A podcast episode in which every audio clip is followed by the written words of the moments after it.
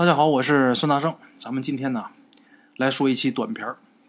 从打大圣录节目开始，直到现在为止，中间时不时的呢，总有一些听众老铁呀问大圣一些关于纹身的禁忌。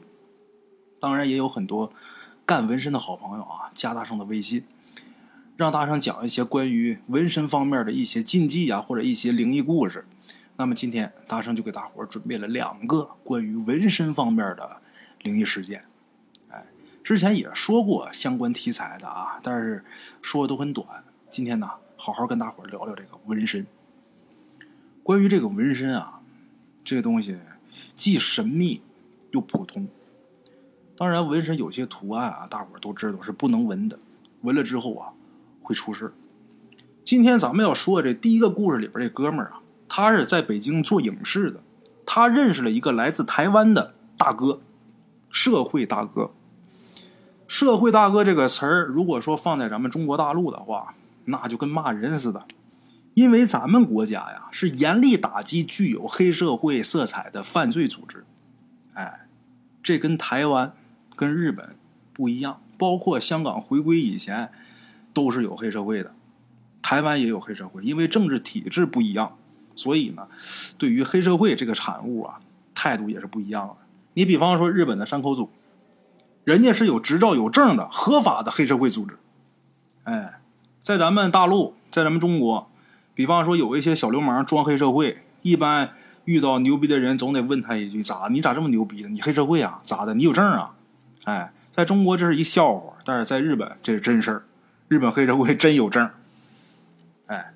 咱们今天提到的这个来自台湾的社会大哥，的确是一个不折不扣的社会大哥。他是台中黑道的太子哥，在大甲镇蓝宫长大的。台湾的黑道啊比较特别，他们管大哥呀叫角头，每个角头啊都会供奉一座妈祖庙。这个妈祖庙其实就是他们的场子，协调帮派纠纷呐，处理江湖事务啊，都得在这庙里边解决。哎，所以呀。看一个帮派他牛不牛逼，就看他坐镇的妈祖庙有哪些名人给题字，一看就明白了。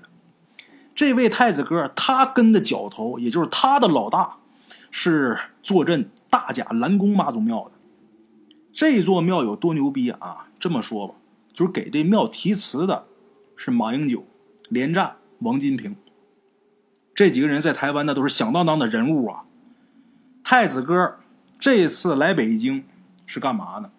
是想考察考察大陆这边的电影市场，他想投资投资，顺带着洗洗钱。哎，这话题比较敏感啊，咱们就不多说了。咱们要说的呀，是太子哥他身上的纹身。这太子哥的性格啊，很爽朗，很热情，除了爱说几句带脏字的口头禅以外啊，没别的什么毛病。在北京干电影这哥们儿跟他在一起待久了，才发现他有一个习惯，什么习惯呢？就是那嘴角啊，有的时候会无意识的抽搐一下。乡村爱情大伙都看过吧？里边赵四儿那嘴，不就是动不动一抽一抽的，一咧一咧的吗？哎，这太子哥也有这毛病。他这个抽搐啊，很奇怪，分地点。你如果说在外边的时候，青天白日的，他绝对不抽。但是呢，等到了酒店，偶尔就会抽一下。如果要是去了赌场、会所这些地方，那那嘴跟开挂的似的，时不时的就给你来一下。后来有一次啊，在歌厅，在北京干电影，这哥们儿还有这太子哥俩人都喝多了。喝多之后，干电影这哥们儿就问起他这个事儿了。这太子哥呢也倒不避讳，就告诉他们，他这个嘴呀，之所以有这个毛病，都跟自己后背那个纹身有关系。说这话，他把这个背心脱下来给大伙看。他这个后背啊，有一个类似于恶鬼的东西，张牙舞爪的，这相貌很狰狞，在他后背上趴着，看着是特别的怪异。这太子哥他自己说呀，他自己年轻的时候就当了太子爷了，怕别人看不起呀，就找了一个纹身师，想纹一个霸道点的纹身，镇住那些起刺儿的、不听话的小弟。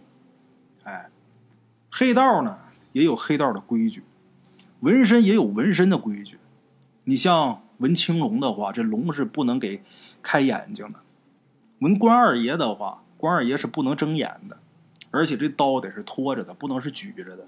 纹白虎的只能纹下山虎，要纹哪吒呀、二郎神什么的，那忌讳就更多了。思来想去，这哥们干脆纹了一个阎王。阎王这个纹身怎么说呢？阎王主生死，青龙白虎那是辟邪的，明显呢，阎王爷要高他们一头。但是阎王爷呢，却很少有人纹，为什么呢？就是因为阎王啊太牛了。说白了，命不够硬的人呐，纹了这个阎王容易出事会死人。太子哥那时候年轻气盛的不信邪呀，他觉得自己命硬，就纹了个阎王。后来倒也没出什么事就是偶尔这嘴角啊会抽一下。打那以后啊，就落下这毛病了，越是去脏的地方，抽搐就越严重。他也找大师给看过，因为台湾呢很多个大师找大师给看，大师说呀，你现在还年轻。气血很旺盛，倒是不怕，就怕你到了晚年呐，气血衰败，你就压不住这个阎王了。在北京干电影这哥们儿听到这儿啊，就问这太子哥，就说压不住会怎么样啊？这太子哥啊咧嘴笑了，他妈压不住嘛，他就要吃我呀。大师说了，阎王是判生死的，看到魑魅魍魉、妖魔鬼怪，就想给他收走。所以每次到了藏污纳垢的场子之后啊，这太子哥总想出来。反映在太子哥身上的就是嘴角无意的抽搐。哎，到了这种地方，他就不安分。太子哥说了，等他老了压不住了，这阎王啊，就可能真的出来，让太子哥变成一个人不人鬼不鬼的活阎王。这太子哥说呀：“不过我也不害怕，我还年轻呢。”是吧？只要今天不死，那就没什么要紧的。来啊，喝酒喝酒，这事儿就过去了。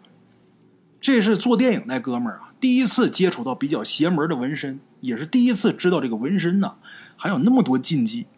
从那以后呢，这哥们儿对纹身呐就着迷了。哎，其他的故事啊，咱们以后再说。接下来大正啊，再给大伙儿说一个。咱们第二个这故事当中的这位鬼友啊。他有一个在终南山修道的同学，哎，他这个修道的同学呀，曾经遇到了一个很厉害的纹身大师。他这同学呀，挺有意思的，咱先介绍一下，家是东北的东北人，他家里边啊，世代都是出马仙，但是他自己却极其厌恶这个东西，一心想要揭露有关于出马仙的骗局。但是啊，他在一次揭露出马仙的时候啊，他发现了。这里边啊，有些事是真的。后来大学的时候呢，他女朋友又经历了一次鬼附身，他从那以后就开始信道了。后来是全国拜师傅，最后啊，到了终南山修行。这个人是一个很传奇的人啊，他有一些比较有意思的故事，咱们以后有空大声给大伙讲。这哥们儿呢，他认识一个纹身大师。为什么称为是大师？大圣接着往下讲，大伙儿听。这纹身大师啊，最开始是画家，画的呢就是工笔花鸟。后来呢，画画实在是不赚钱，女朋友啊也跟别人跑了，他呢就一门心思的想赚钱。先是借钱去了日本学纹身，后来呢又去了泰国学刺符。纹身是需要绘画功底的呀，他原本是科班出身，再加上勤学苦练，很快。就成了最有名气的几个纹身师当中的一员。哎，想找他纹身的，动辄几十万，还得提前三个月预定。你要是不提前订的话，没时间，行程安排不开。最后呢，还得看要纹身这个人的八字跟自己合不合，合的话才能给纹，要不然的话，你拿多少钱，八万紫金子纹不了。他这个人为什么这么嚣张呢？是因为他纹的东西啊，不一般。他纹的东西啊，融合着日本的刺青，还有泰国的刺符，既是画又是符，不仅霸气侧漏啊，还能给人增财增运，有点开光纹身的意思。所以慕名而来的呢，大多是一些半红不火的二三线的明星，或者是做灰色生意的商人，或者是黑道的大哥。他们不差钱呐，差的就是运势，给人赐福转运。会消耗自己的福运，所以呢，他每年呢就做几个生意，然后呢去终南山修身养性，也是呢给自己啊转运积德。前面咱们说的那个出生在东北出马仙世家的那哥们儿，他后来不是在终南山修道吗？就这么的认识了这个纹身大师。这纹身大师每年除了干活都在终南山，俩人关系熟了以后啊，东北那哥们儿就问这纹身大师，就说这个纹身呐，怎么会跟运势有关系呢？这大师他说呀，这就要从近代纹身说起了。从国外来看吧，这个纹身呐，最开始是印第安部落的图腾，部落勇士啊，把这东西刺在身上，是为了威慑对方，就类似于动物身上狰狞的花纹。哎，后来这玩意儿啊，被美国大兵给学走了。他们纹身倒不是为了吓唬对方啊，咱说对面机枪大炮的，你亮个纹身，那不 且等让人打呢吗？他们纹身是为了辨认尸体。战场上风云变幻，咱说一炮弹过来，人就碎了。后边这个医务兵啊，根据这个纹身不同来辨认这尸体的身份。哎，纹身真正发扬光大的是在日本。日本呐，用一贯的严谨跟偏执，把这纹身呐做成了人体绘画，又融入了宗教和美学，让这东西成为了真正的艺术。不过，给纹身啊赋予神秘功效的还是在泰国。泰国是一个全民信佛的国家呀，大伙儿都坚信这护身符可以保平安，所以呢，泰国的战士在上战场之前呢，一定要去求一个护身符。可是战场上呢，瞬息万变，这护身符要丢了怎么办呢？所以泰国的大师们呐，因地制宜，干脆就把这个护身符给他们纹在皮肤上，那就不能丢了呀。后来呀。随着一步一步的演变，这就成了泰国最著名的赐符。哎，赐符这个东西啊，很邪门它不仅能够增运，也能害人，这很难辨别，非常诡异。而且呢，即便是好的运势符，运势借多了也容易被反噬。所以赐福这个东西还是敬而远之的为好。这纹身大师啊，他讲了一个故事，这事儿是发生在十几年前。这大师接了一生意。对方愿意给他五倍的价钱，请他做一个纹身，但是要求他必须去对方家里去做去，而且还得马上出发。他当时可不像现在这么有钱，也没有像现在经历那么多事随口就答应了，给五倍的钱那还不去？还有人接？哎，就这样就去了那人的老家，哪儿呢？潮汕。潮汕人呐，低调务实，有战略眼光，关键是敢玩命。所以出了很多个顶级富豪，找这个纹身师的，就是一个顶级富豪。用这个纹身师的话，就是之前经常在电视上能看见的人物。哎，这富豪啊，他的要求很奇怪。这富豪不是让这纹身师赐福，而是让这纹身师啊解福。原来呀，这富豪早年呢各种不顺，靠捡垃圾度日。他呢发誓要出人头地，所以到处去打听去，如何能增财增运。别人就告诉他说：“你去泰国找一个大师纹身，纹一个五鬼抬棺，这个就能把这个偏财运给旺起来。那偏财运一起来，那就是猛火烹油啊，越来越旺。但是这门东西很邪门，一般人呐不敢纹。”现如今这个富豪，当年那穷的就剩一条命了，还有什么不敢的呀？他就借钱去了泰国，到泰国呢，请了一个小破翻译，到处找大师，最后呢，终于在一座大庙前面找了一位，这位给他纹了一个五鬼抬棺。纹身之前呢，他还有点担心，他让那个翻译跟大师说呀，自己身上这钱不多，但是他可以立下字据，只要自己日后发财了，一定会狠狠的。报答大师，可是万没想到啊，给他纹身这大师却摇了摇头说不要钱。这哥们就震惊了，让翻译问为什么呀？这翻译问了半天也没弄明白，就说大师说话很奇怪，说不要钱，只要帮他好好的养着吴小芝就行了。这吴小芝是什么？这哥们也没明白。哎，当时啊，他虽然觉得古怪，但是更多的还是兴奋，免费能纹一纹身。那简直就要高兴的飞起来了！这纹身还能转运，好嘛！他这个纹身啊很复杂，足足的纹了三天三夜，才算是纹好。而且纹身的期间呢，纹身的那师傅还得念咒施法，非常神秘。好在是纹完身以后啊，这哥们这财运呢，就跟坐了直升机似的，一旺再旺。他最开始啊是通过走私赚到的第一桶金，紧接着就开始搞实业了。后来生意越做越大，很快就成了国内屈指可数的超级富豪。但是他自己发现呢，他自己的身体是越来越差了，总觉得后背上啊越来越沉，就好像啊，就像后背上背了几个人。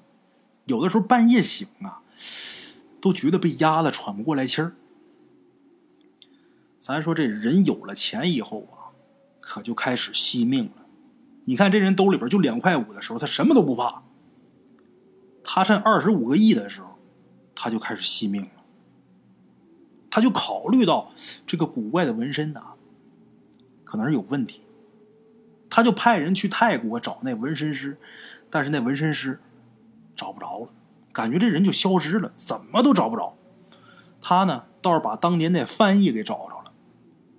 那翻译告诉他呀，当年呢，他就是想骗他点翻译钱，所以呢，随便在寺院外边找了一个野僧人。他哪知道那人到底是干嘛的，到底在哪儿啊？哎，这时候这富豪才明白呀，当初啊，为了求财，有点草率了，越来越害怕。他老想着那个纹身师说的那句话。给他照顾好那吴小芝。这吴小芝到底是个什么玩意儿呢？自己照照镜子，他觉得这吴小芝啊，说白就是那五个小鬼儿。而且这吴小芝好像是长大了，以前看起来像个温顺的孩子，现在一个个的啊，龇着牙咧着嘴冲着他笑，好像在嘲笑他，又好像在暗示什么。咱说他有钱了呀。那钱花不完呐，花大价钱找了很多高人，大伙儿都说，你这身体就是你这纹身的问题。但是法事也做了，超度也做了，驱邪也做了，还是没有用。那吴小芝还是一天天长大，已经明显能看出他们把牙都已经呲出来了，这笑容也是越来越诡异了。这富豪就开始吃斋念佛，求仙问卜。但是折腾了那么多年还是没有用。这回他听说京城有个颇懂纹身的人，他就抱着死马当活马医的态度，就请咱们前面说的这纹身大师过来给看看。这纹身大师听了以后啊，也是暗暗称奇。先是让富豪把衣服脱了，他先看看那副纹身。咱说他那时候已经是出名了，虽然说不像现在这么有钱，但是。对于纹身方面的知识，他还是很了解的。可是，就是他见多识广，一看到那纹身的时候啊，他也是倒吸一口凉气。那个狰狞的样子，就不像人能纹出来的。这富豪的背上啊，除了这个纹身之外，还密密麻麻的刻着各种的符文。这个符文啊，像蚂蚁那么大小，紧挨着，密密麻麻的。整体呢，又形成一幅非常诡异神秘的图案。那五个小鬼啊，每一个的姿势神态都不一样，一起抬着一个棺材，欢天喜地往前走。这五鬼抬棺呢，其实是源自于中国民间的五鬼招财。这是要借法术增加自己的偏财运。这东西不是什么正经的法术啊，看着是增财运，其实呢是借阴债，日后啊。得从别的地方找，哎，而且就算是五鬼招财，也是一个比较肃穆的场景。可是这五个抬棺的小鬼啊，手舞足蹈，欢天喜地，感觉好像是迎婚似的，把这纹身师啊给惊出一身冷汗。他一眼就看出这纹身不对，但是他呢没敢发表意见，赶紧从这个富豪家里边出去到外边。给自己泰国的师傅打了一个电话，详细的问了一下。他泰国的老师跟他说呀：“这富豪是被人给害了，给他纹身的那个人呢，不是什么正经人，算是个邪僧，是养小鬼的。把那五只小鬼啊纹在了富豪的背上，也是封在了富豪的背上，用富豪的精血气运养着。你看这富豪现在这个运势多么多么好，那都是买命钱。等这五只小鬼再长大一点，这富豪就得暴毙，他就要死。那么说这个事儿后来怎么弄的呢？后来这个富豪重金请了这位纹身大师泰国的老师来，才把这五只小鬼给拔掉。拔掉这五只小鬼的办法也跟纹身有关，是用一把特殊的刀子，蘸着九年的红公鸡血，顺着五个小鬼的头颅。一个接一个的斩，哎，这是斩小鬼等把这五个小鬼的头斩掉以后啊，还得用特殊的药水把鬼头给清洗掉，然后把鬼头那个位置再纹成鲤鱼头。这鲤鱼是可以化煞的，这样的话才能彻底的除根不过呀，泰国那师傅说了，虽然斩断了小鬼但是这富豪啊。因为背小鬼背的太久了，也会受到反噬，只不过呢不会伤及性命了。还真是，后来没过多长时间，这富豪啊就因为纠纷被投入监狱，好在是性命无忧啊。按时间来算的话，再过几年，这富豪啊就快放出来了。嘿，这大师也感慨，这纹身的师傅啊，他说从那以后啊，他自己才知道。在纹身的江湖里边，他就是个初学者。这行业里边的高人呐，那多了去了。他呢，从那以后开始严格的限制这纹身的数量，在给来纹身的人呐选图案的时候，也是精挑细选。他自己呢，也开始在终南山跟随高人修行，他才慢慢的才心安。哎，这钱说白了也不好挣，弄不好就得背业呀。前面东北修道那哥们儿就问他，就说你一辈子见过那么多纹身，这五鬼抬棺是不是最厉害的？这纹身大师摇摇头，他说呀，他见过一个纹身，这五鬼抬棺如果跟那个纹身比的话，这五鬼抬棺呐，那就是个笑话。那肯定得问他呀，那纹身纹的是什么？那么厉害？这纹身大师说呀：“古代的皇上啊，都被称为九五之尊。你知不知道这九五之尊是什么意思？这个东北那哥们儿还真知道。九代表至高至阳，这五呢代表中位数，两个加起来代表了无上的尊贵的帝王威严。”这纹身大师点点头说：“呀，是这意思。不过呢，还有另一层意思。他说呀，大伙都知道。”这个龙袍上绣着九条金龙，其实啊，并不是那么简单。你看那个龙袍上的金龙啊，它是前面三条，两条臂膀上各一条，后边三条，哎，前后各三条，两条胳膊上一面一条。这样你从前面看，从后边看，这个龙袍上啊，始终是五条龙，所以皇上也被称为九五之尊。可是，前后各三条，再加胳膊上两条，这才八条啊，还差一条龙呢。那条龙在哪儿？那条龙啊，被绣在这个龙袍的衣襟里边，从外边是看不出来的。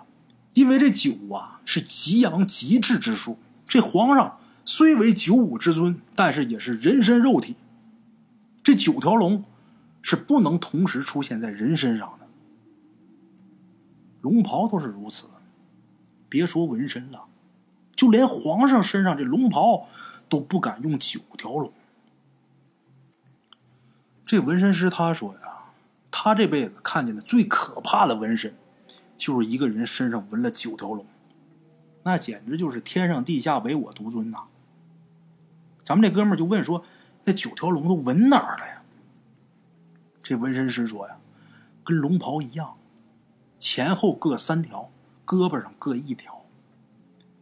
咱们这哥们说：“那差一条啊，这八条还有一条呢。”这纹身师啊，看了他一眼，用一种很奇怪的语调说：“呀，还得加上他呀。”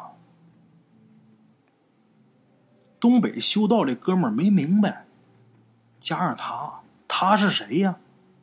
可是再问，这纹身师傅啊就不说了。哎，关于纹身方面这个学问啊，确实是很深。有的人呢，他不注重这些，包括有的纹身师就说：“哎，没事没事真有事他也不给你负责。”所以说呀，纹身这个东西它不比别的。咱们如果说买一件好的衣裳啊，穿够了我可以不穿，不想穿我可以把它扔了，把它烧了。可是纹身这东西，一旦纹上了，你想往下洗都洗不干净。这东西是跟人一辈子的，所以大伙在纹身的时候一定要谨慎。我就见过好多个，我以前在夜店啊，就见那纹龙画虎的见太多了。一些小孩十六七、十七八那小孩那身上纹的乱七八糟的，那也不知道什么东西。那不定打打哪儿花个三头五百，就纹的乱糟糟那个玩意儿。你说那跟一辈子的东西，那以后可怎么弄啊？